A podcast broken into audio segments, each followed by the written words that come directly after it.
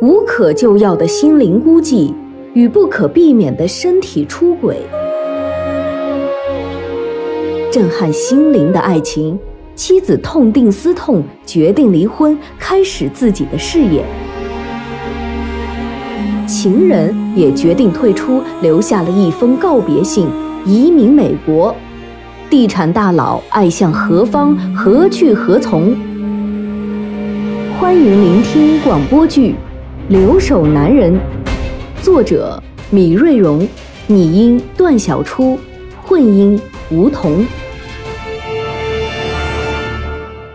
第二十五章，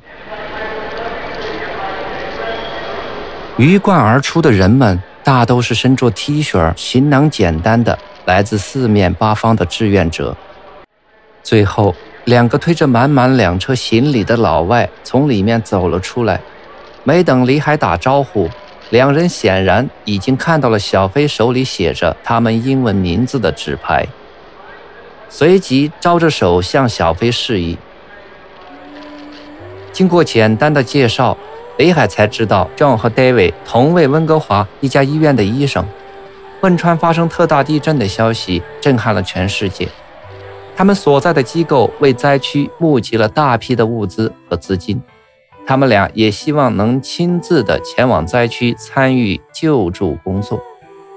通过中国领事馆以及教会和吴婷的帮助，才促成了他们的灾区之行。有了今天与李海的相识，李海告诉 John 和 David，目前还没有相关机构能够接待他们。John 感到焦急万分，担心无法将带来的各种药品和设备捐出去。李海劝他们不要着急，他已经做好了安排，明天将亲自带他们前往灾区。把 John 和 David 送到预定好的商务酒店后。李海让小飞告诉他们很多关于躲避地震的常识，并约好明天一早到酒店来接他们。小刘开着那辆专门拉设备和药品的车先走了，李海则开车送小飞回家。汽车很快来到了小飞家的楼下，他缓缓地拉开车门，脸上闪出一丝不舍。李海只能装作没看到。但他还是轻声地对小飞说：“明天早上七点半，我开车来接你。今天都很累了，早点休息吧。”“好的，晚安。你明天早上到了就先上楼来，我把早餐做好，等你一起吃。”没等李海答复，小飞已经转身进了单元门。第二天一早，两辆汽车一前一后直奔都江堰。李海已经与当地的朋友联系好了，想把两个老外介绍到刚刚组成的临时医院，看在那里能否帮得上忙，完成 John 和 David 的心愿。满目疮痍的灾难场景让人触目惊心：倒塌的房屋、断裂的桥梁、垮塌的山体。没有老人的院落，没有孩子的校园，都在无声地诉说着这场惊天浩劫。John 和 David 分别拿着摄像机和数码相机，边走边拍，记录下了令他们难以置信的一切。在忙碌的人群里，李海找到了他的朋友小赵。小赵在这里挂职锻炼。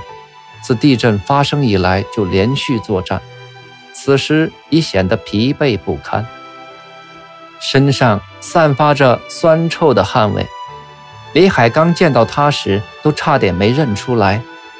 李海简单的向小赵介绍了两位当代白求恩的情况和要求。小赵面露难色，他首先表示了感谢，但又告诉他们。现在救灾工作千头万绪，要做的事情很多，他只能尽力帮助安排。接下来的联系并不顺利，他们按小赵的指点来到第一个目的地，这是设在一个校园广场上的帐篷急救站。映入眼帘的是忙碌的人群、疲惫的脸庞、血迹斑斑的白大褂。没有一个人顾得上搭理他们。好不容易找到小赵交代的那个负责人，这人几乎没听他们讲完来意，就直接告诉李海：“不行，我不了解他们的医疗水平，也不可能给他们配个翻译上手术台。你们再商量一下，还是干些比较实际的事情吧。”说完，就匆匆地进了帐篷手术室。李海只能通过小飞简单的告诉 John 他们。这里很难安排他们上手术台，一时间他也不知道还能帮助他们做点什么。John 提出想进帐篷抢救室看看，希望能帮助做点事情。另外，还想把带来的一部分设备和药品捐出去。李海赶紧把 John 的想法告诉了急救站的人，他们仍坚持只能进病房区帮助。急救站虽然是临时的，但手术室、抢救室的管理还是严格的。John 和 David 被允许进入一个帐篷病房，里面躺着几十个受伤的学生和村民，有好几个孩子刚做了截肢手术，人还处于昏迷中。小飞顾不上翻译，赶快上前安抚那些正在痛苦呻吟的伤员们。John 简单的询问了几个伤员的病情，交流比较困难。显然，小飞难以胜任医疗专业的翻译。John 还查看了现场使用的急救设备和药品，转身与 David 商量一阵以后，他们回小刘的车上，拎下几大包先进的专用抢救设备和急救药品。急救站的人。叫来一位懂英语的护士长，负责设备和药品的移交工作。这是一位端庄和蔼的女士，从外表看就是一个值得病人信赖的人。没等小飞上前翻译，他已经用英语和 John 交谈起来。看来他对常用设备比较熟悉，而对药品的使用有些疑问。他一边看英文说明书。一边向 John 讨教，并很快对设备和药物进行了分类的登记。不一会儿的时间，交接工作便顺利结束。李海趁机上前与这位护士长攀谈，才知道护士长曾去非洲执行过援外任务，在那里曾与来自多国的医务工作者共事，所以比较熟悉专业英语以及各种设备和药品的使用。分手时，John 又向护士长提了一个问题：外界都知道中国的医疗抢救是要先收钱的，那么这次的地震抢救是怎么处理的呢？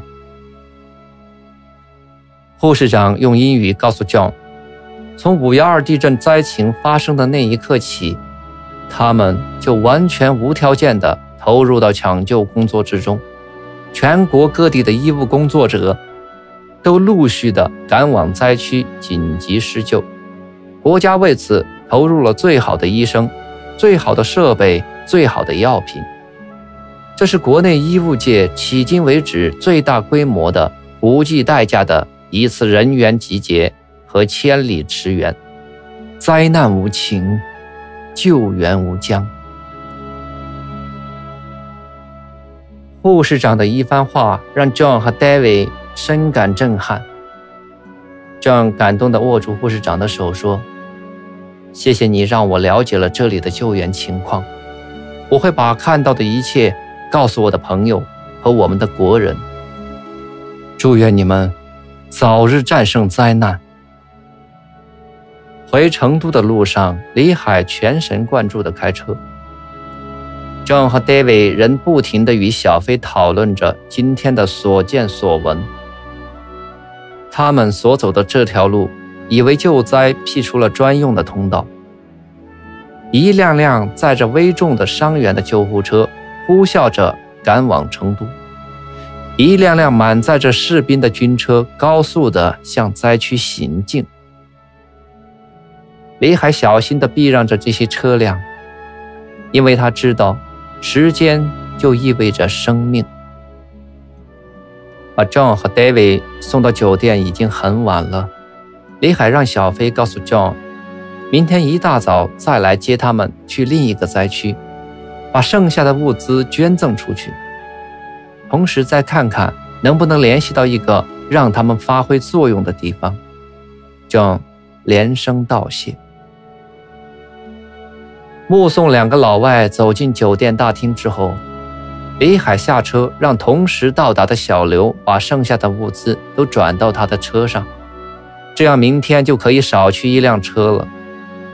放好东西后，小刘对李海说：“李总，时间不早了，我来送小飞姐回家吧。你开了一天的车，早点回家休息。”李海看了一眼旁边的小飞，那漂亮的眸子里分明写满了不舍。李海摇着头对小刘说：“没事的，还是我顺路送吧。明天你回公司去看看有没有别的事儿。我们保持联系。这两天，小刘也看出了一些端倪，但老板的事儿，他也不便多说，只是心里暗暗替吴姐着急。送小飞回家的路上，两人都默默无语。”分手时，李海没有下车，微笑，摆手，彼此送上依依不舍的眼神。小飞转身进了单元门。李海回到家的第一件事就是打开所有的灯，试图温暖这套比平时更加冷清的大房子。然而，炫目的灯光下，只有李海孤独的身影。客厅里每一件价值不菲的家具都透出冷漠的贵气，仿佛与他毫不相干。也许是昨天在机场高强度搬运的劳累，也许是今天一整天开车的疲惫。此时，李海觉得身体困乏至极，他迅速上楼洗澡更衣，然后下楼打开酒柜，拎出一瓶蓝方，又拨通了。吴婷的电话，他简单的讲述了今天送 John 和 David 到灾区去的情况。吴婷从声音里听出了他的疲惫，关切的叮嘱他尽快吃饭，早点休息，注意安全。之后，便挂断了电话。他希望李海能好好的睡一觉。李海挂断电话后，瘫坐在沙发上，呷一口威士忌，浓烈的酒精顺着喉咙流进胃里，烧灼的感觉让李海皱了皱眉头。他想起身去打开冰箱找点吃的，但他知道那冰箱里除了冰块什么都没有，只好又找来原本要带回加拿大的牛肉干。不知过了多久，也不知喝了多少酒，李海终于醉了，乏了，甚至来不及移步卧室，便蜷缩在客厅的沙发里，进入无梦的世界。此时，奔波一天的小飞则无法入眠，不仅是为家里无处不在的父母的影子。更是为自己无处牺牲的爱情。其实，在这之前，他曾无数次仰视李海，如今真正面对面时，他才明白，自己的心这辈子都不会再为别的男人而动了。但他不知这种少女般的心惊荡漾能否掀起李海这面大帆。他觉得自己离幸福那么近。却又好像永远都无法抓住。他默默地点上一炷香，闭目跪坐在妈妈的遗像前，默默地用心向妈妈诉说。虽然无法听到来自天国的回复，也明知妈妈会百般反对，但他不想违背自己的心，即使得不到妈妈的祝福。他也要义无反顾地去追逐自己的梦。这注定是一个不平静的夜晚，电闪伴着雷鸣闯进小飞的客厅，暴雨接踵而至。小飞惶恐地看着闪电中透亮的大地、摇曳的大树，还有爸妈照片上惨白的脸，悲戚的笑。闪电霹雷一个接着一个爆发，根本不给他一个尖叫和哭泣的机会。小飞崩溃了，他抓起电话便拨通了那个早已熟记于心的号码。不知是震耳欲聋的雷声，还是身旁急促的电话铃声，惊醒了李海。一道惨白的亮光划过天际，一个惊天炸雷仿佛直击他的脑门。李海像真被霹雳击中似的突然坐起，又出大事了。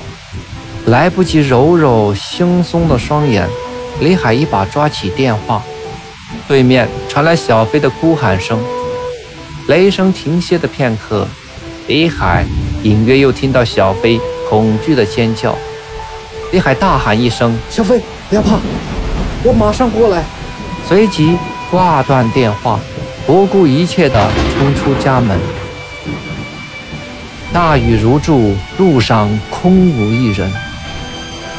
就连暂住在社区小广场临时帐篷里的人们，也被迫回家了。雨刮器已经开到最大的一档，人无法看清前方的道路。好在宽阔的马路上既无车也无人。李海以最快的速度飞驰到小飞的楼下。雷电已经破坏了小区的电力系统。好在小飞住的不太高的四楼，借着闪电划过的光亮，李海健步冲向小飞门口。没等他摁下门铃，小飞已经从里面拉开了房门。一道惨白的闪电映照着小飞挂满眼泪的脸，李海心疼的一把将小飞抱在怀里，用脚把门踢过去，重重的关上。仿佛想把雷电也关在门外。此时，被李海紧紧拥抱着的小飞已经完全瘫软了，纤瘦而柔软的身体在李海结实温暖的怀抱里瑟瑟发抖。李海再也控制不住自己，他低头吻住了小飞流泪的双眼，而小飞。则仰头迎上他颤抖的唇。是的，坚强的男人也有温柔的唇。这是自己梦里无数次陶醉的感觉。一道电光闪过，惊雷让小飞全身哆嗦。借着闪电，李海看到了客厅墙上小飞父母的照片。李海心里默默地说了一声。对不起，便抱起小飞走进卧室。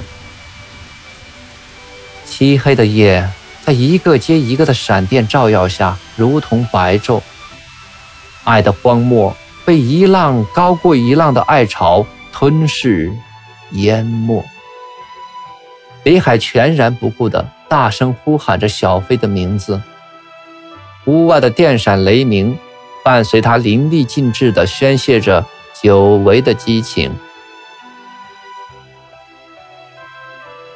今夜的电闪雷鸣远比他们的激情来得长久。累了，倦了，小飞幸福的依偎在李海的怀里睡去。借着闪电的光亮，李海怜惜的看着身旁这个女人，光滑的肌肤，姣好的面容，绯红双颊，香汗粘巾。秦志，刘红，这样的女人，难道不值得你爱恋吗？又一道电光闪过，李海下意识地搂紧身边的小飞，直到怀里的小飞呼吸渐渐平缓，他轻轻地放下小飞，走到窗边，点上一根烟，激情后的放松。让他有点疲惫，但脑子里装着太多的事情，又使他无法入眠。霹雳一个接一个的在头顶上炸开，他第一次能那么清晰地分辨出雷声的不同。原以为轰隆隆的雷声最为响亮，今天他才知道，其实劈叉叉这种响雷最为惊天。窗外是滂沱大雨，小区路面上已经积满来不及流走的雨水。李海无法想象灾区的人们是怎样度过这个雷雨之夜。好在这几天的报道说，来自全国各地的救灾帐篷已经源源不断地运进了灾区。但愿这些帐篷可以更好地庇护更多的受灾民众。他还想到了次生灾害带来的危害，而此时，唯独没有想到的是，这一夜的激情会给吴婷带来怎样的伤害。感谢聆听、关注、分享，本章播出完毕，敬请期待下一章节。